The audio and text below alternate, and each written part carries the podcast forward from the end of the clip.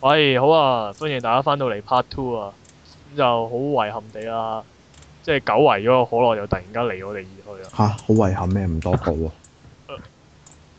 喂，你唔好咁啊， 即係有冇人性啊？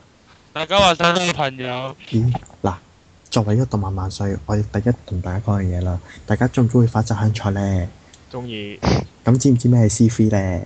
知咁咧知佢會嚟嘅喎。做咩突然間賣廣告啊咧？冇啊！我想話俾啲中意花澤嘅人知道啦，遲啲香港咧就有個叫 C three 嘅展覽啦，咁就聽聞好似就請咗佢嚟呢度做嘉賓喎，想喺去邊？ C three 咪會展咯，香港咯，自從新嗰輯 Aquarion，即係佢最近嗰集嘅睇完之後，我中晒毒喎，完全。係啦，佢將會嚟呢個呢個 C three 嘅三三月十一號，大家想去面聖嘅就抽下時間啦。即係潮擺咯，其實係要帶帶埋三炷香去咯，要。好啦，咁咁啊入翻正題啦，咁跟住就就我呢度 turn 啦，就嚇係啊，咁我自己又中意邊套咧？咁其實都有好多套嘅，咁我揀其中一套比較特別啲嘅嚟講啦，咁就係呢、個呢、個天元突破啊。係天元突破紅蓮攞眼啊！咁咁點解咧？首先第一，如果你計超級係嘅話咧，佢就真係好超級係嘅，因為咧佢由機設以至到誒、呃、部主角機合體嘅方式，都係完全完全就係認真就輸了嘅，真係。即係譬如誒、呃譬如一開始話主角部機咧，係真係得係得個頭嘅啫，喺個頭嗰度伸啲手手腳腳出嚟喺度行，喺度行嚟行去嘅，跟住。真係好鬼得意咯部機。係啦，跟住小馬佢佢嗰個世界咧，嗰啲機咧係冇頭嘅，嗰嗰嗰部唔係機有塊面頭，嗰部機塊面就喺佢個心口度嘅。係咁仲有後尾就係男主角部機點解又會有頭咧？點解合體咧？就係將就係呢個佢大哥啦，即係阿西蒙啦，同埋阿阿同埋阿卡米娜啊，阿卡米娜就捉住男主角部機嗰一嘢冚落去自己個頭嗰度，跟住就合咗體啦。唔係㗎，主角嗰部機下面懟個轉頭出嚟之後轉爛個，但係嗰個部機個頭頂就冚落去之後再合翻埋㗎。而最而最 get 嘅咧，你就係見到卡米娜嗰部機嘅頭頂嗰個個駕駛艙個頂部係見到啊，見到有個轉係個係啊阿西但係其實嗰個駕駛艙非常之危險啊！合完體之後，係啊，咁即係咁嗰啲即係非常夾硬嚟啦，同埋啲變形都係好夾硬嚟噶。後尾同嗰架咩同個 Art Art 紅蓮攞眼咧，即係佢同嗰架戰艦合體啊，佢嗰個變形又係好夾硬嚟，你完全睇唔出一架一個圓揼對嘅戰艦點可以走一隻成三尖八角嘅機械人出嚟嘅。唉，認真你就輸了啊！係啊，冇錯，都真主係角徹係底點解，咁認真嘅咧？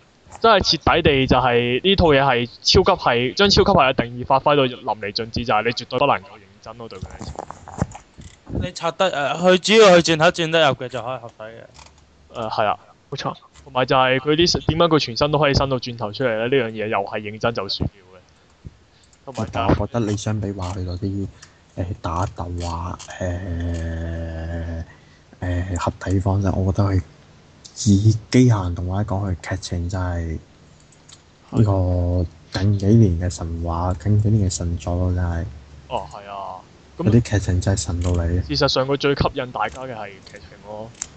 先先唔好講話佢熱唔熱腳，佢佢佢前期誒、呃打螺旋都唔係講都唔係講啲乜，佢後期呢個螺旋篇就真係好好睇。反螺旋後尾打反反螺旋族嗰度真係好正。係，其實嗰度講到人類嘅無止境嘅追求欲望係係一樣會破壞翻佢自己生存空間嘅回事啊嘛。係啦，就係話咩誒？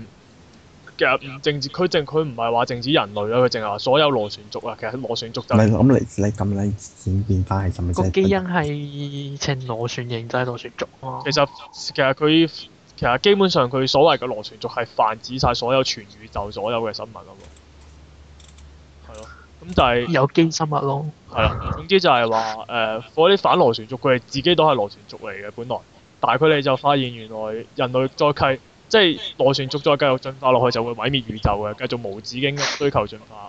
咁於是佢哋就諗住令到成個宇宙靜止咗啦，咁就可以保衞宇宙咁樣啦。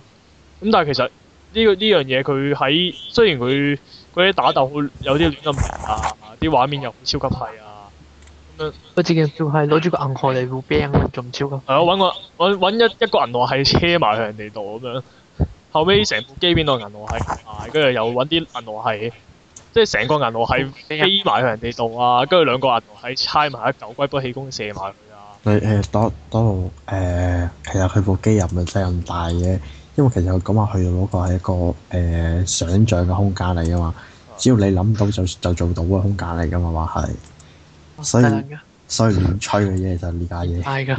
咦咁即係調翻轉，即係機戰機戰就可以用呢、個呢樣嘢呢個藉口去調翻調整。誒，呃咁我哋就期待下四月嘅再新篇咯。係咯，應應該可能嗰個形態唔唔會俾你入，唔會俾你入多一關咯。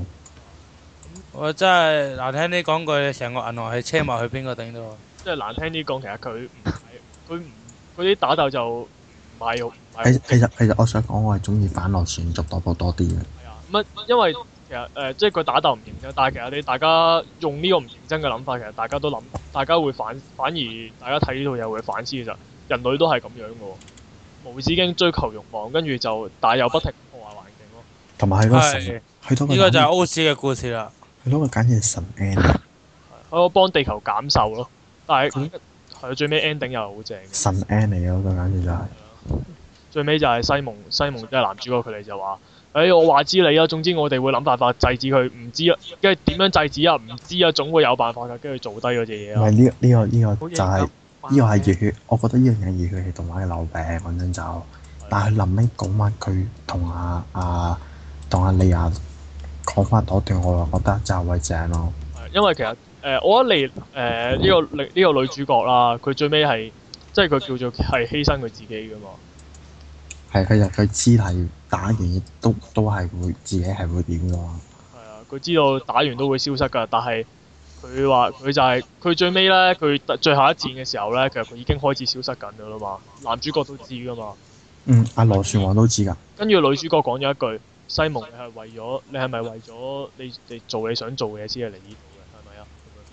咁樣即係其實佢係為咗成全自己中意嘅人去犧牲係。阿阿莉亞根本就係阿西蒙嘅附屬品嚟嘅，但係唔係花瓶咯。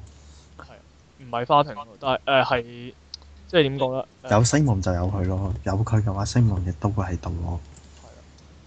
嗯，同佢埋最最尾個神 N 其實係講話阿阿 Lia 其實講話最終戰之後咧，就就因為佢係反流旋軸噶嘛，如果你 Q 反流旋軸，佢都唔會喺度嘛。係啊啦咁咁就阿 Lia 係一定喺最尾多定係結完係婚禮完就就就消失咗嘛。係啊但係其實講話啊西蒙係有能力可以再整翻佢翻嚟噶嘛。係啊，但但係冇阻止到咯。係啦，但因為西蒙講話講話佢已經應承咗反螺旋族，佢唔會立亂用呢種誒螺旋嘅力量嘛，咁冇理由人哋 K.O. 完人哋你應承人咁快就反口覆舌噶嘛，係同埋佢係話，同埋佢話誒，佢佢唔係佢唔係神啊嘛，佢唔應該利用呢種力量去逆轉生死啊嘛。係啦，跟住跟住最後佢係選擇去做一個做一個幫人哋挖窿嘅大叔，咪最係咯，呢樣係最好，因為大家都本來以為係即係好似以前咁樣做英雄嘅就就必然係受萬民景仰啊，就做 leader 啊，統治全世界咁樣噶嘛。但係結果係佢係話佢係由誒、呃第二季一開始嗰個經驗就話佢聽，其實佢唔適合做管治咯。跟住佢，所以佢就退咗落嚟，跟住讓咗俾阿羅修啊，其他嗰啲適合嘅人去負責管治呢個世界咯。而佢自己就就隱居咁樣咯。佢佢只不過誒、呃幫喺度幫人佢轉心椰子，幫幫佢佢佢見到可以幫到嘅人咯，係啦，因為佢話佢話呢個呢樣嘢就係我可以做到嘅嘢咯，唔哎係哇！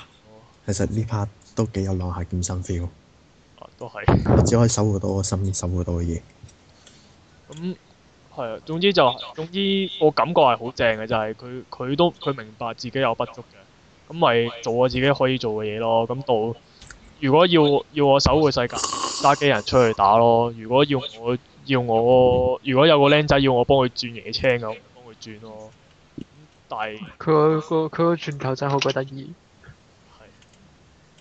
係個轉頭咪陪咗佢，陪咗佢由細陪佢大。手搞嘅，用手搞嘅，咁誒、嗯啊總之佢個故，佢最尾同埋佢啲中間嗰啲熱血位都好鬼正嘅，就係啊啲感人位都唔正卡米娜死嗰集咧，嗰集又係好鬼正嘅，即係誒，呃即係預期就係話你估唔到佢會死咯。你點睇啊？卡米娜即係啊，係西蒙嘅大哥嚟噶嘛？理論上應該，理論上應該穩陣唔會死嗰啲嚟噶嘛？點解佢竟然個古仔未去到一半就整死咗佢？死得超級悲壯。同埋就係之後佢仲有個金色頭髮嗰、啊嗰個希啊，即係揸粒星星嗰個，個，係啊，係嗰嗰個又係好鬼正。啊，羅雪雲又係好鬼正，羅雪雲簡直係呢個波呢、個最近嘅幾年呢個中波士嘅頂點。係啊，我好中意佢最尾佢咧佢，嗰一戰真係人到咧，你係機械對機械人咧，你諗住機械人打輸咗就輸咗啦，你估唔到佢個人突然間自己走出嚟 K 好埋你佢，一拳打到打到人哋機械人係咯，阿西蒙係符碌先打贏咯，嗰部係唔係㗎，誒、呃即係佢嗰種，同埋佢成個古仔都表達一種好熱血嘅信息，就係、堅持到底，永不放棄咯。哇！當刻阿利亞嗰句就係、就係、真係好鬼正，如果相信西蒙嘅嘅心可以成為西蒙嘅量嘅話，係啊，同埋誒，即係佢個永不放棄咧，並唔係門面功夫嚟，佢真係做到啊！即係譬如佢打螺旋網嗰陣，佢係幾乎打到絕體絕命啊，連機都爛晒啦，佢都仲要喺度，仲要徒手喺度同螺旋網隻抽，跟住打到最後，先至揾個最後都揾個轉頭轉埋佢，即係明明俾人 sliding finger 連住可以連爆佢個頭，佢都仲唔放棄，揾個轉頭插落佢心口度咁樣咧。同埋最同埋。誒、ending 嗰度又係嗰、個嗰、個名畫面啦，就係、由好大隻機械人一路係咁俾人破壞，一路喺度拆飛飛出去，跟住最後見到最原始嗰個狀態咧，即係得翻個頭係轉埋去，得翻隻裸眼個頭。跟住咁樣係咪話千年上其實好多裸眼㗎？誒係、啊，就話有好多打翻落去嗰陣時已經會見到好多部裸眼㗎嘛。係啊，誒、因為其實佢其實佢講話係攞下其實係其實講話喺誒呢個星球嘅人類就原本同螺旋誒又話螺旋王，但你已經同螺旋反螺旋族打過㗎啦嘛。係啊不過係打輸咗咁打解輸咗，跟住就縮沙咯，算我將啲人類趕晒去地底啊嘛，就係啦，咁咪話地面唔可以超過一個一定數目嘅人類。係啦，咁係咯，咁呢個故事同埋誒其實其實你又可以睇得出阿卡美娜當初係點點樣中意法。嚇，其實佢好彩佢佢哋係不顧後果㗎，佢如哋果佢好在佢死咗，如果佢冇死啊，真係我哋得計。咁啊係，啊佢死咗，所以佢成為神話咯。如果佢冇死到，分分鐘遺臭萬年添。佢繼續鬧中意咁，跟住累累死咗全世界咁樣，有可能係咁樣咯。咁係咯，我講嘅差唔多啦。嚇喂啊乜我說我說嚇？佢入面嗰隻豬仔都好有特色嘅喎，嗰只叫咩？嗰只叫咩咧？箭豬定係咩咧？跟住可以掹條尾出嚟俾人食。我我記得後邊可以生翻出嚟添，係啊，我唔知係點樣做到。最後變咗，最後誒、呃曾經進化過人啊嘛，但係反螺旋就話佢進化咗錯誤嘅方向。係係，同埋同埋話佢係佢係佢係好似係唯一一隻蟻人，但係有勞動力嘅嘅生物。係佢係開外但係最後佢之後佢進化咗做人，又唔知點解退化翻。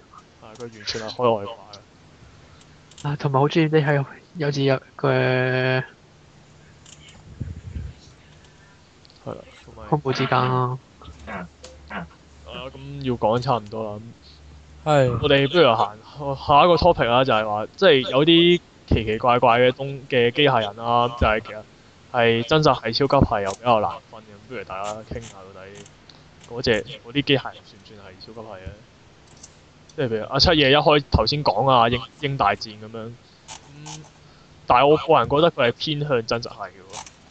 但係佢故事講話所有嘅光幕其實係用靈智啟動噶嘛，係靈力啟動噶嘛，即係其實，即係靠個靠個駕駛員嗰啲意志力嗰啲，係咯。但係佢個樣就真係好真實係咯，成個電影。但係但係佢個內涵唔係咯，喂，因為咧，唉，做人唔可以睇下外表因為嘅。佢個樣好笨笨實實咁，佢成個電咁帝王基娜個樣個笨笨實實咁啦，邊個估到佢咁但超係忽？我講基達佢都半分身身啫，咁細粒。你唔你有唔咁覺得佢真係好似電飯煲咁樣，個頭仲要曉出煙嘅喎。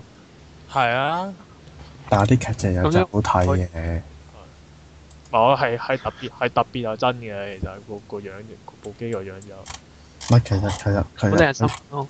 佢古仔其實都叫做幾有心思咯，啲嘢成得，因為其實佢故事講話打韓魔，其實係係講話其實係戰國時嘅阿北條北條想想誒、呃、統一呢個日本，跟住諗住用呢個魔界力量啲衰咗啊嘛。跟住跟住到到誒、呃德川幕府嘅時候，有阿天海法師度利用啊嘛。其實佢不斷咁樣誒叫做插啲歷史入去，叫做插得幾好咯，我覺得佢叫做冇咩違和感咯。你睇落去會覺得咁，但係誒每部機咧，除咗話用呢個意志力驅動之外，佢有冇啲咩即係比較外掛啲嘅東西嘅？啊冇噶咯喎，冇噶咯。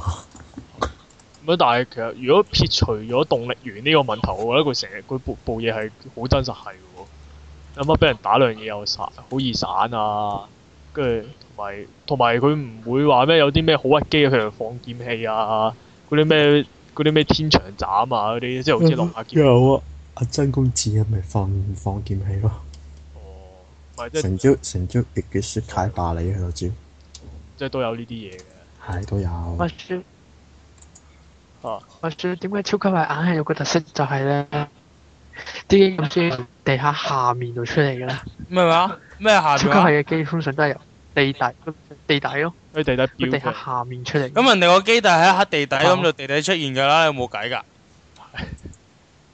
誒咁啊好我哦超級甚，係都係咁喎。咁人啊哋中意個基地喺地下啊嘛，因為佢哋係超級基地啊嘛，咁冇計我啦。甚少見到有啲有啲機械超級機械人嘅基地喺天空嘅。誒，咁呢個 setting 嘅問題嘅啫，咁有個基地嘅問題你冇得個機庫一定搞係啊，地係下呢個唔係 setting 問題，呢個係傳統嘅問題啊咯。係咯。傳統嚟嘅。咁樣傳統金所以咪喺地底咯，因為超級係咧點解咧？因為佢哋要隱蔽啲噶嘛，你冇可能大搖大擺話嗱呢個就係官方整出嚟嘅超級係機械人啊！ 即係特登標榜。嗱係啦，呢個係超級係機械人嚟㗎，唔係全部地底嘅，有一部超級系機械咪就係當面起喺地面嘅咯，仲扮成間學校咁添，係邊邊邊間？熱血最強咯。邊哦，熱血最強啊嘛！佢直頭收埋咗喺間學校度入面添。係我由細到大睇嗰套嘅時候咧，都喺度諗緊，死啦！間學校會咁樣變好危險啊！嗱，我亦都睇咗喺呢個台唔止講過一次啊，曾經有一集就係做過有個男主角趕唔住翻課室度度變形，最後係搞到爭啲跌咗出間學校外邊嘅。即係我我個每一次都係睇住啲學生可以若無其事咁坐喺張台度睇住自己成個課室分分開兩邊嗰下，真係好好笑啊！係啦，咁我哋講下一個就係、譬如嗱咁呢個咧，其實有有啲人好多爭議嘅，啊到底佢算唔算係機械人咧？咁但係因為佢入咗機子，我只能夠當佢係機械人啦。咁呢個宇宙騎士咁樣 pick up and play 度，咁我哋當佢係呢個超級壞人真實係啊嘅。超級係佢因為機戰通常都當超級係嘅。但係我當佢係無面超人咁樣嘅東西嚟嘅啫。不過佢類似噶嘛，變身咁樣。但係佢就如果你話佢計嗰啲武器咁啊，的確係超級係嘅反物質炮咁樣。現實唔會整啲咁嘅嘢出嚟啊啦。咪 同埋嗰啲同埋嗰啲破壞力係即係唔感覺上真係完全唔覺得真實咯。佢。誒、呃一炮一炮咁樣毀咗毀到成個地成個成個成成笪地方冇咗咁樣，咁特別係去到後期咧，佢有個咩強化形態嘅時候咧，佢開一炮基本上成個地方唔見咗噶啦，係所以癲啲係比較癲嘅。但係佢入面嗰啲咩嗰啲咩人造騎士咁你咁你當唔當係真實係？即係嗰啲玩命嘅裝甲或者係啲啲人着住到到等身大嘅裝甲走出去 cosplay 咁樣。哦，我知呢個 Iron Man 啊嘛，係 Iron Man 咁樣行出去。點解我話玩命咧？因為我成日睇到咧，佢基本上求其俾啲怪獸撩兩嘢咧，即係啲裝甲就穿㗎，但係入面嗰條友係食到正一正喎，俾啲俾啲捉手一嘢貫穿咗咁樣嘅唉喎。所以我覺得啲人着出着呢啲甲走出去打係玩命嘅，完全係仲衰過揸戰機。嗯，咁但係嗰啲算唔算係真實戲啊？大家覺得？嗰啲啊，我覺得唔算喎，點解因為都有唔個算真實。係啊，因為你裝甲你冇可能完全覆蓋到成個人噶嘛。咁啊係，佢但係佢可以喺宇宙可能係真打喎，係咪應該透唔到氣喎？理論上。係係咁好明顯就係超級係啦。唉，與其研究呢個，不如研究下一間學校點解可以咁樣分離合體好過啦。到底點起啊？我覺得咁但樣，我覺得如果咁樣喺香港一定已經違達整個僭建條例。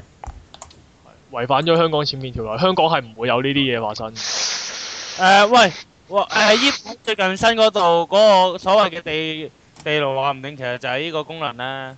我都話佢入面收埋咗隻鐵甲萬能俠咯，你又唔信？誒、我唔信有架二千七百尺嘅鐵甲萬盒，呃二千四百啫，唔知啦，話唔定係話唔定係咩 l i d o m a r 咁樣啦。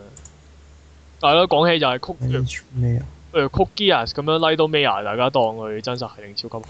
真實係，因為佢只不過係作作一種新嘅能源啫嘛，你唔可能呢種第時呢種能源唔會唔會成真噶嘛。啊嗱，你問我啦，我我又我又分開計嘅。如果佢誒佢第一季嗰啲咧，我我覺得全部我覺得都係真實戲，但第二季嗰啲我覺得就變咗超級係啦。係聖天白嘅嘢乜基啲噶嘛，其實係啊唔係咯，Lens 羅新嗰部同埋《星天八極影》都好過分咯。係。咁我想另外問一個小問題嘅，就係、因為啱啊啊阿面就提起個地底出嚟嘅機械啦。係咁就令我突然間諗起一個每次出場之前都要結咗冰，即係喺噴泉度噴出嚟嘅機械人嘅，係邊部咧？就係《明星小超人》入邊嗰部機械人，到底超級係定真實係咧？ 誒、即係如果少少係人，佢應該都係超級係嘅，但係但係喺一部佢應該超級係啊一部得十零 cm 高嘅真實係咯，幾十 cm 高嘅真實嘅超級係咯。有啲係好似係誒杯面咯，啊杯面機械人嗬啊嗰啲， 同埋係咯，哇係喎！咁講起杯面變機械人咁樣，咁 transformer 咧，大家覺得？好明顯就超級係啊！但係人哋嚇！啲呢件嘢人哋啲變形好講究嘅喎，好認好認真製作嘅喎，但咁超級好係都係認真製作嘅啫。咁啊係。但我唔相信，我唔相信有機械人啲人咁似人咁勁咯，有識啲嘢有得成咯。外星生物，佢佢其實佢嚴格嚟講，佢係外星人嚟嘅，佢唔當唔應該當佢係機械人。係啊，佢但係係咯，佢因為佢自己都講過佢係咩外星金屬生命體啊嘛，所以係佢應該係大家應該當佢係外星人多過當佢係機械人會好啲嘅。咁但係其實講起啦，就係睇過電影版啦，柯柏文曾經成日都俾人鋸開、鋸甩咗隻手啊，係鋸到崩晒咁樣，咁到底事後係點樣修理嘅咧？如果你當佢係外星人嘅話，燒焊啩？啊幫係誒，人哋博派有醫師噶嘛，你唔知嘅咩？啊係喎，但係點樣醫咧？我想知喎，佢係咪應該你應該拎啲零件嚟修補翻佢佢應咯。該做一兩幕嚟去解釋翻咯？係，即係阿柯柏文做手術。誒，醫生醫生，我我有邊個肺好似有啲唔妥啊？我啊不如好啦，幫等我幫你換個條死氣喉啦。哎呀，唔夠零件添，我哋喺個垃圾車度掹住個車胎俾你先好冇？換車胎，系啊，我我哋個貨車貨櫃車拎兼唔夠，我俾住個車胎拎，跟住嗱車拎翻拎翻個車胎先啦，差唔多嘅啫，都係啊黑色鸳鸯一嚿可以飛嚟飛去。跟住大黃蜂話：啊醫生醫生，我個倒後鏡頭先打咗隻嗨花咗，哦，好啦，咁我求其幫你換嗰個玩具車嘅動學鏡先啦，好吧？ OK 係但係其實我覺得咧，有隻大黃蜂喺隔離都幾爽嘅，因為得閒咧，佢佢想變咩車就變咩車咧。得閒叫佢變架變架林寶堅但係啊都有個大小容量嘅限制。嚇，你睇下博柏嗰個雪糕車就知啦。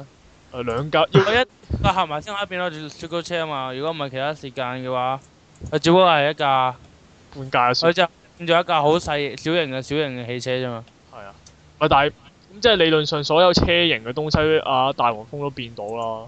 咁即係其實叫佢變架法拉利出嚟都 O K 嘅，都幾爽啊！平時中意換中意點換車就點換車喎，你見佢變咩就變 咩。啊你又爽啦係啊！你牌照有明你咩車種噶嘛？咁啊係喎，一一查牌就就滴晒汗你。真係唔幫唔爽啦！你架車邊嚟啊？阿周啊？啊唔係阿 Sir，我我變翻俾你啊！咦啊，等下先，揾唔到嗰架車種啊！啊救咩？ O K，係係咯，誒同埋我覺得咧，誒另外嗰樣嘢就係變形金剛咧係殺人兵器嚟嘅咯，即係平時偽裝架車啊啦，跟住如果有人企咗上去，跟住佢即刻變形嘅嗰下，入面嗰條友會變成點？會變到好似雪咗出嚟咯，或者唔係肉醬你咁啦，好明顯就係呢、個誒嗰套叫咩名啊？咩啊？唔記得嗰套咧前嗰幾年獵奇逐獵嘅電影嗰套咧叫咩名啊？恐懼鬥室，係恐懼鬥室，即係恐懼鬥室，三分鐘之內要你喺個變形金剛之內之走出嚟，如啊果唔係佢就變形壓死你咁樣。原來係咁。變肉醬啊！嗯，仲有係咯，仲有邊啲？仲有邊啲機械機械人動畫想講啊？誒、機神大戰咯，嚇，係點一啊？套一套其實睇呢嘢幾好睇嘅，不過佢個故事風格你唔中意咯會。但係點點解係超級係啊？佢係講話其實佢啲機械人啲能源其實係話誒喺某個位置度揾到一啲古希臘神嘅代表某一個誒、希臘神嘅一啲石頭像，就就講話當時嗰個世界就已經能源短缺啦。嗰啲神咧就話誒、我可以供應能源俾你，不過你要整啲機械人。嚟到俾我安放呢呢個神像頭落去，嚟到俾我哋呢班神去挑機咁樣，就唔係挑得係係。點解唔怪啊？係啊，好但但成套嘢你其實好種族主義啊嘅睇得出，係即係其實佢成套嘢係講話誒美國嗰啲係揀嘅，中國係廢嘅，日本就係最日本就勁嘅。係啦。你唔會中意睇咯，但係其實佢嘅故事係好，不過太大種族歧視思想啊啦，意識就可可唔係日本人就可能難接受啲啦。啊係啦，哇，係喎！講起我哋鬧嗰套呢個超級係嘅代表中嘅代表喎，呢係等等，係。個勇者王交街架喎，呢個但係我哋之前開過個專欄啊嘛，咪係咯，我哋係誒、有個專題嗱提一提提一提都得係嘅，咁以 high 下啫嘛，我哋上次都係啊，嗨下啦，嗨下勇啊者啦，者就係佢超級係嘅，佢佢係意識，佢除咗設定上之外，梗係意識流嘅嘅超級係咯，就係、勇係呢個實際嘅超級係啦，肉從來冇人爭論，勇者王係真實係嚟㗎，係啊，同埋呢啲冇冇辦法話佢係真實嚟嘅喎。係同埋佢係意識流上都係好超級係咯，就係、勇氣當飯食咯，有勇氣就乜都得咯。好飯有有信心就得㗎啦，大河長官，我哋成個成個基地冇飯開喎，點算啊？唔緊要，我哋有勇氣，有勇氣，勇氣當飯食係，勇氣當飯食，係啊，跟住啊咩啊啊張啊啊炎龍，跟住炎龍話：長官，我哋呢邊冇油啊，入唔到油啊，喐唔到啊，點算啊？唔緊要，我哋有勇氣。 佢用知石㗎，對唔住，唔係好似我記啊，係啊我睇我記錯咗，因為咧有隻類似都幾似樣嘅機械人咧，係用隻警察入面嘅啦。我睇住佢哋成班咧係揦住隻紙杯喺度飲飲汽油，係啊，勇者警察我哋要翻工㗎，OK，係啊，翻工咁樣噶嘛，打 report 噶嘛，要定期打 report 咁樣，係啊。公務員嚟噶。嚴龍佢哋有啊陣哎其時實傾你哋偈有都冇諗到一個問題啊？佢辛辛苦苦整咁多錢出嚟，整咗到咩啊？可以變形同埋我係打 report 嘅機械人。同埋可以打交佢嘅。打交用嘅公務員咯，係，即係公務員得筆錢就發現咗佢哋拎咗嚟做一部可以打 report 嘅機係啊，械一人。辣就辣到勇者系列咯。但係其實我覺得誒、呃勇者警察係幾特別嘅喎，佢係即係點講咧？佢係即係當然成堆勇者勇者機械人都係超級係啦，冇人冇人會質疑啦。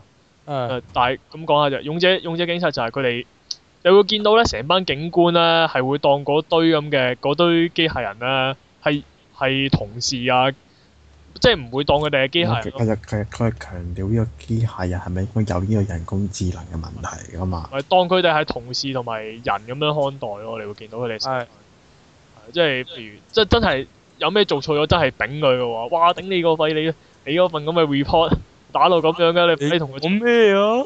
係 sorry 係啊，總之就係、哇！有冇搞錯？你個 report 搞到咁啊！即係你快啲同我寫咗佢，跟住個個機械人會同你講唔好意思喎，即係走去打個份咁樣喎。係喂，幾有趣嘅啊呢啲，係咁講翻搞解我解說啊，係暗影嘅冰龍同埋伏炎龍佢哋兩個無聊嗰陣時，佢哋好似會喺個基地入面攞住兩桶汽油喺度，好似飲啤酒咁互懟喎。即係乾，哇！依碗加得依桶加得是唔錯喎。係應該加得是唔錯喎。哎誒，誒，好似係我我超勁都唔錯啊。咁咁咁好似係有誒，啲感咁即係即係風龍同電雷龍係飲呢個飲呢個中石化嘅，係茅台酒啦，就相等於呢個。係啦。唔係因為佢哋係國產機械人啊嘛，佢哋係應該飲中中石化啲油啊嘅。 奇係怪，咪突然間好興奮咧？呢部國產機械人唔係誒唔係呢個哦邊誒、度呃自由衞士啊？啊係係咪好興奮？佢哋贏咗之後冇講句先呢咯，係， 或者突然間講佢祖國萬歲。係阿七爺有咩講啊？諗嗯邊間仲爆炸呢兩部嘢？係咁，我哋係 可能係咁，中國都會有啲認真做出嚟嘅嘢嘅。咪想當年我哋對中國唔係咁有認識嘅時候，喺睇電視見到一部中國製嘅機械人，的確係好高興。當年嘅我，嗯係，即嗯係中國終於出頭啦。但係其實唔係嘅，好多動畫都好中意拉埋中國落水嘅。其實係。咪即係其實中國咧好多時候喺啲機械人動畫度走出嚟咁，而佢哋啲機械人咧，即係又唔會話特別勁，但係又唔會話特別弱咁樣，通就會係咁樣嘅定位咯。我成日都覺得係但係中國嗰啲一定唔會做主角 咯。唔會啦，啊但係佢 哋即係會走出嚟掛可以做到下配角場啊，即係可能吸引下啲觀就係眾，背景板，就係背景板。有一啲啲啦。 唔係風龍同雷龍都好緊要㗎，佢同呢個好超強大啦！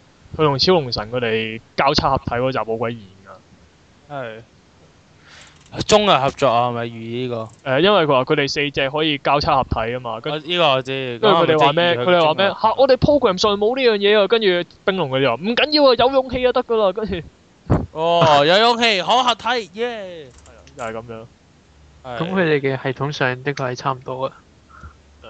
有應該係中國照抄 照抄冰龍同炎錯啦，冰龍同炎龍其實應該喺中國組裝嘅咋，都係 Made in China 噶，不過臨尾喺中喺日本度組裝啫嘛，死啦你以為咁就係啊 Made 即 in China？龍。咁即係就就算交街架，除咗只獅子係係外國係外星產之外，其他嗰啲咩咩隱形戰機啊，傻啊，交街架都係喺中國整完之後彈上太空嘅咋， 哇！咁安之松都係國產啊嘅喎。其實十老十一遊星珠都係中國製造嘅，但係其實，但係其實佢 誒佢都無庸置疑，就係佢有個支東啦，即係都係都係好貫徹佢嗰個勇氣啊咁，就就係佢有勇氣就有動力源咯。哎笑死我！即係其實其實，但係佢話咩？佢有勇氣就乜都得咯，有勇氣勇氣就可以做動力，去令到佢冇有無限能力咯。跟住又有啲咩？係啊，同埋。係但係講起咧，其實我成成套嘢咧，我除咗交街架部機之外啦，同埋另外除咗超龍神之外啦，就係、我最中另外一個最中意係勇者先係忍者先生。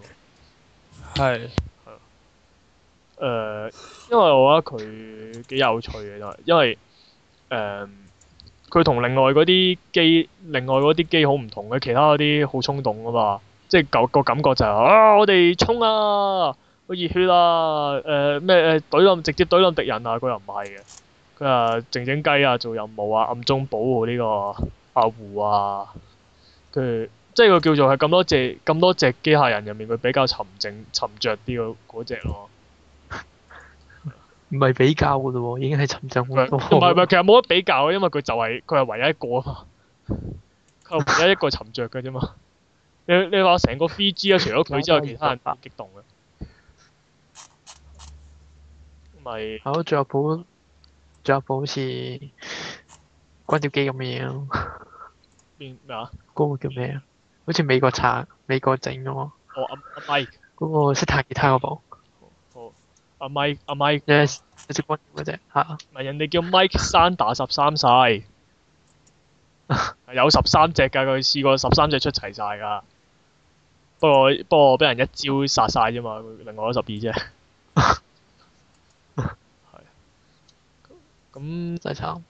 係咯，同埋佢成套嘢就係、其實最令我感動，其實誒、呃 TV 版都好感動嘅《交加價》，但係佢最後最令我感動嘅係 Final 咯，劇場版咯，因為即係大家都有睇㗎啦，相信嚇咁、就係、 因為一般嘅嗰啲勇者機械人嘅 ending 咧，通常都係哇主角打贏呢個最後大佬，咁跟住就哇世界和平啊，跟住男主角佢哋就冇事啊。誒、可以好好開開心、好快樂咁生活落去啦。咁但係好，但係誒、交加加 final 唔係喎，個 ending 係好非常之壯烈嘅咯，我覺得係。啊！全部消失晒啊嘛！因為跟住係死剩死剩兩個僆，死剩兩個僆 can 啊聲佢就咁夾硬聲佢哋，專登送佢哋翻去，係啊專登送佢哋翻去地球。係啊，佢哋即係點講？佢哋誒即係大家其實一開始咧，佢哋都話嘅，佢哋佢哋佢哋預咗有去冇回㗎啦。死梗㗎啦，但係一定要去做嘅咁樣。咁但係其實大家嗰陣係硬硬腳咁睇㗎嘛，即係話，唉唔緊要，唉呢呢班友講下嘅啫，肯肯定又成班武士翻嚟㗎啦，因為過往啲慣例都係咁樣㗎嘛。咁點知到最後就，哇！真係翻唔到，頂真係翻唔到嚟嘅。其實呃只要有信心，佢哋就會翻返嚟㗎啦。其實批判翻有勇氣就得㗎啦。其實佢應該批判翻勇氣咪馬嚟。係啊，佢又係啊，佢係講呢樣嘢就係、誒、勇氣嘅真正價值係令到你永垂不朽咯，而唔係令到你開開晒威能就冇事咯。佢哋。係即係佢話真正嘅勇者就係去到最後，佢呢份精神都會流永遠咁流傳落去咯。係即係哪怕佢哋最後最尾就算消失咗咁，即係就算相唔相信佢，佢哋會翻嚟都好，佢佢依然都會活喺大家其實我睇翻到時，我希望索魯十一首領主係成功嘅。咩啊？我係就希望索魯十一有星主係成功嘅。因為受十一其實十佢一遊星主係其實係誒嚟呢個破壞呢個破壞神㗎嘛。其實佢哋嘅佢哋嘅出發點係啱嘅，因為其實佢哋當年都係俾個機械誒、呃生命體 K.O. 噶嘛，所以所以佢其實其實佢話想重建翻佢自己個星球，其實係冇錯噶嘛。係不過話其實其實冇話對與錯嘅，只不過係話即係你你做呢樣嘢嘅時候會傷害到我哋，咁我哋梗係要反抗㗎啦。係啦，但係你反抗，你反抗咪真係亦都係傷害翻人哋咯。係啊，所以哦其實佢哋其實冇話自己啱㗎。其實兩方都自私㗎，老實講。係啊，啊海佢哋自己都承認㗎。我哋只係為咗保護自己啫，我哋冇話過大仁大義啊，冇話過要去，冇話過要咩誒、呃、殺咗你哋，我哋就係正義咁樣。佢只不過就係話你你想消滅我哋，我哋就反抗，就係、咁簡單嘅道理。即係生物本能就係咁簡單就好似係。係比較突破嘅，即係佢作為最後一套嘅勇者機械人啦、咁係佢係即係超出咗之前嗰種，之前嗰啲嘅兒童向嘅風格，係啦，即係佢都係啱小朋友睇嘅，但係佢比較多咗深度咯。即係小朋友睇得明就睇得明，睇唔明就睇唔明咁樣咯。係咁都差唔多啦。咁但係哦其實係大家係咪會想去講呢、個？即係我我哋壓軸嘅一個超級機械人係，但係壓軸之前俾我提到一樣嘢先，好唔好？係，其實咁誒、你有冇睇過《折紙戰士》啊？係點解？即係你我守護神發達啊！你想講係啊， 我喺度諗緊，講下講下諗緊，緊咁發達到底算係咩咧？誒、我個人嗱，佢武器武器佢真係好真實㗎，佢有晒科技嗰啲設定㗎。係咁佢到底算係超級係定真實係咧？我個人覺得，我覺得好超過。但係佢冇講過佢動力咩嘅喎。佢動力基本上係唔會有動力問題嘅，好似冇啊，冇呢個問題。佢從來冇呢個問題。佢佢好似係有動力流，但係冇呢個問題咯，原則上。係。誒，好難講啊！真係嗱，如如果睇佢個樣同埋睇佢嘅身高，應該係超級係咯。係啊，雖然佢嘅能力一啲都唔超級。都唔細係隻佢後面佢後面變咗 Q 版咁，咁係咪應該當佢係真實係？唔係佢後尾變 Q 版係因為誒、呃精靈界零件唔夠料夠，所以阿肥仔拆散咗佢，等阿發達克整多幾下守護神出去打啊嘛。係啊，咁但係我覺得佢都係偏向超級係，因為佢都有嗰啲咩光之力鞭啊嗰啲咁嘅嘅嘢㗎嘛，有啲咁嘅嘢㗎有嗰啲咩熱能射線開隻眼射出嚟咁樣喎，啊！佢最勁嗰招都只不過係誒增幅啲法術啫嘛。係 啦，係咯，咁有法術應該都係超級嚟㗎。喂咁既然佢有法術，超級嚟㗎，真實係唔會有嗰啲咁嘅嘢嘅喎。嗯，咁應該都係超級係啊，應該。咁點樣破唔破解到啊？古人你嘅你嘅你嘅迷你嘅疑問？咁啊，其實唔重要嘅。好，我哋去壓軸啦。啊唔係誒，首先呢個時候 L 妹亂入啊，係係啊喂 L 妹咁都俾你發現到，點會發想現做唔出聲，你會 surprise 點會發現唔到咁大幅上動咁大幅車頭上動喺度咪？車頭上啦，唔該。喂咁啊，橫掂都係啦，咁啊不如俾佢俾阿 L 妹講埋先。喂，咁我哋講緊呢個即係我們最喜愛的超級機械人啦，一係定要超一定要超級係啊！係啊，暫時超級係啊，遲啲會講真實係咁樣咯。誒，你講緊啲咩嚟啊？啊，講咗呢個交街架啦，呢、個勇者系列啦，呢、個鐵元突破啦，誒、誒帝王基拿啦，基拿啦黃，基娜係真實係啊嘅，誒，渣係咪嘅？其實都係真真牙， 都真人哋牙係，真實係嘅，但我基娜同埋呢個新世紀福音戰士啦，呢、個 Eva 都係真實係㗎。但你哋 F 唔好亂咁， F 你哋唔我好覺得亂咁將啲真實係當成呢超塊級真係實嚟係講啊死啦我哋！Eva 係真實係㗎，我同你超級講我覺得係帝啊，王基拿超級梗咪啦嘅。哎係得得得得，唔好住唔好住， ，Eva 係真實係嚟嘅。有 A 壓力就我係基拿我覺真得實啊超啦級，佢用嘅所有嘢都係實彈，所以佢係真實係。但係佢有 A 壓力場啊 長咧，依家 AT 力場唔代表佢係超級係嘅嘛。喎。咁你覺好啦好啦得真實一部機械人會唔會有 A T 力場咧？得啦得啦，喂唔好佢再呢個係呢、個咁係你咁呢一部 Gundam 都有 I 力場啦，點解 Eva 唔可以有 AT 力誒場？呃我哋等陣先等陣先，呢、個係都係十年都唔會得到答案嘅嘅爭拗嚟嘅，係啊咁同埋誒機神。機神咆哮、啊唔係唔係唔係，嗰嗰套叫咩？斬魔大聖、斬魔大聖咪即係機神咆機神哮。咆哮同埋呢個大大鐵人咁樣啦。咁啊 L 妹你對邊套？你會講邊？哇！忽然間要我講十萬合體、誒誒，我最中意啊！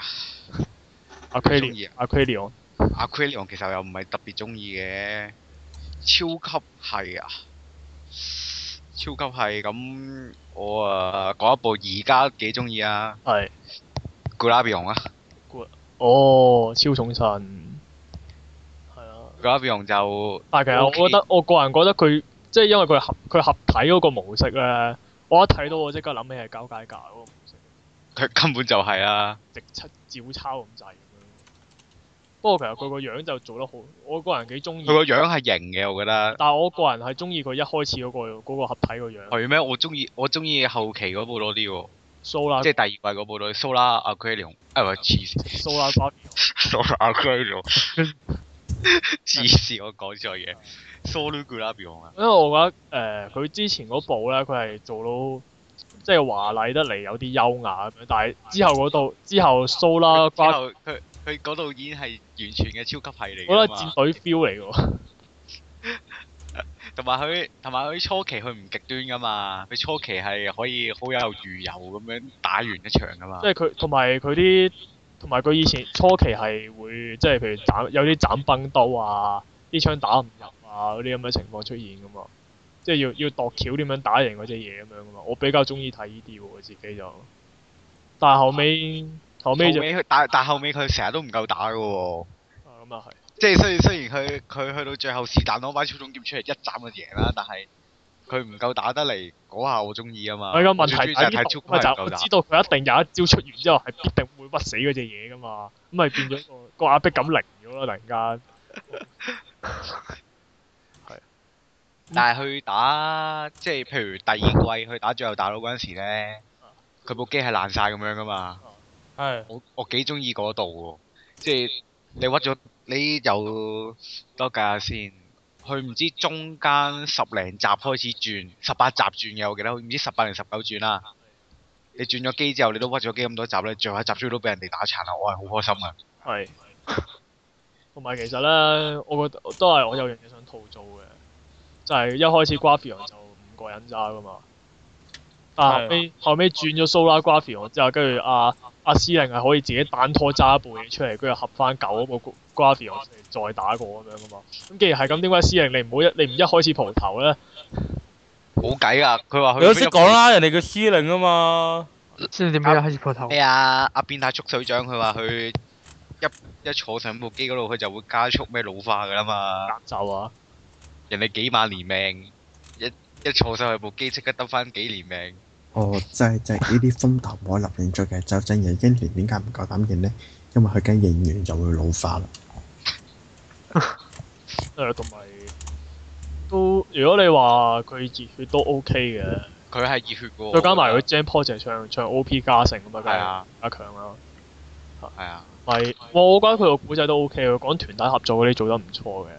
佢尤其是係講阿福山潤同阿阿凌川佢哋兩個個性格咧，即係福山潤係乜都唔知，跟住就淨係識得打嘅啫嘛。係啊，凌川就係佢知道好多嘢嘅，所以但係凌川就係、誒、就算我要打，但我都要顧住啲人先可以去打噶嘛。但係其實咧一開頭咧，其實佢做到好似凌川係主角咁樣噶嘛。係啊，但係咧，我覺得即係嗰我嗰陣我感覺，哇，好破格喎！個主角竟然係係揸右腳，係負責部機嘅右腳。第二個男主角啫。啊！第二個最該煨嘅就係咧，佢佢嗰只腳咧，即係人哋阿大姐、阿大阿巨乳姐姐揸嗰只揸嗰邊負責嗰只腳係，起碼有支 sniper 啊！佢冇啊，得飛彈先用佢嗰只腳，飛彈之腳啊嘛。真係真係該煨喎！真係咁但係其實我又覺得我幾欣賞佢呢段嘅喎啊。你你諗下，你個你個男主角乜訓練都冇冇，即係冇接受過，突然間出嚟就話俾你，我呢部係最強嘅機械人啦，俾你揸啦。佢大把人都係咁噶咯。所以佢係你咯見你見下你見下甲二，甲二咪又係。咪係咯，哦甲二而家爺爺留翻最強嘅鐵甲嘅最強嘅黑金城堡俾你啦，喂咁唔同啊嘛，以你前可以成為神，亦都可以成為哦惡魔。咁唔同啊嘛，而家新嗰部鐵甲萬能俠微波爐嚟嘅，我唔係講新嗰部，舊部。啊，所以我覺得誒，佢佢一開波男主角就係得飛機，真係好合理嘅喎。唔係佢，但係佢後尾佢後尾嗰部，你你唔覺得揸佢有難度嘅微波爐嚟噶嘛？扭個掣出到必殺技咁樣。唔好理唔好理真魔神意識啦，真魔神意識我唔中意佢啊，我中但意係咁又我中意簡單啲舊，舊甲二嘅。你微波爐都扭完都仲要叮一聲先得㗎 嘛。即係都要但佢係佢都時間， 因為佢扭完微波爐儲呢個光光子力射線都要儲嘅，咁唔好理佢住啊。同埋誒，即係佢做到初期一盤散沙嗰啲感覺，即係即係譬如阿阿凌川又唔抵得，又唔抵得阿福山潤做主駕駛啊，跟住成每個跟住自人，己自跟住自己走去揸揸嗰部嘢啊我我好嘛。中意個 part 個，佢自己唔抵得諗住走去揸嗰部，即係類似即係個數體啦，即係嗰部嗰部叫咩咧？一開始叫唔記得啦，唔係記得咗， 唔記得啦。係咯，一開始揸部數體啦，咁跟住後尾佢發覺原來揸揸部機係好沉重嘅事嚟嘅，做主駕駛又好沉重嘅事嚟嘅。跟住最後佢佢雖然都即係後尾有怪獸入侵入侵啦，雖然佢父碌打死咗啦，但係佢自己都都成個散下散下咁樣咯。成個散佢嗰陣時先知揸嗰部嘢原來係咁難揸嘅。係啦。咁啊就佢由以前嗰啲好中意咁樣，跟住你咁廢啊，不係如我啊，所以以後就乖乖咁喺右腳度打飛乖乖地打右機，啊唔係揸飛機啦。